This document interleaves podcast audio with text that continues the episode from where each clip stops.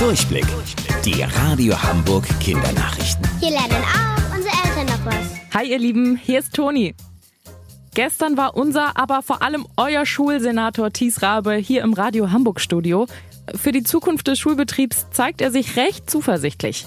Ich kann Ihnen nicht versprechen, dass wir die Schulen die ganze Zeit geöffnet bekommen, aber wir wollen fest daran arbeiten und ich bin auch zuversichtlich, dass wir das gemeinsam gut schaffen können. Und zwar deshalb bin ich zuversichtlich, weil Sie alle in den letzten Wochen gezeigt haben, dass Sie konzentriert und aufmerksam und umsichtig gehandelt haben auf allen Ebenen, Eltern, Schüler, Lehrkräfte und dabei weder leichtsinnig noch hysterisch geworden sind. Ich glaube, das ist die richtige Haltung, wie wir gemeinsam in dieser schwierigen Phase auch trotzdem noch eine gute Schule und für Sie alle eine gute Schulzeit gestalten können. Ich freue mich, dass Ihnen das so gut gelingt und wünsche uns allen dabei weiterhin viel Erfolg.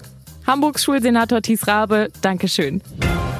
Sensationsfund in Dänemark. In Dänemark ist diese Woche eine Kindergartengruppe gemeinsam mit ihren Erziehern bei einem Ausflug am Strand unterwegs gewesen und eines der Kids, gerade mal fünf Jahre alt, hat in einer Düne eine unglaubliche Entdeckung gemacht und nach den Kindergärtnern gerufen. Die dachten, dass das, was sie dort sehen, ein umgekipptes Ruderboot ist. War es aber nicht. Tatsächlich handelt es sich bei dem Fund um eine der größten Schildkröten der Welt eine sogenannte Lederschildkröte. Das Tier kann bis zu zwei Meter groß und 700 Kilo schwer werden. Damit gehört diese Schildkrötenart zu den größten ihrer Art. Leider lebte das schwarze Ungetüm nicht mehr. Wie alt genau sie geworden ist, wird aktuell untersucht. Wusstet ihr eigentlich schon? Angeberwissen. Schildkröten können besser gucken als Menschen.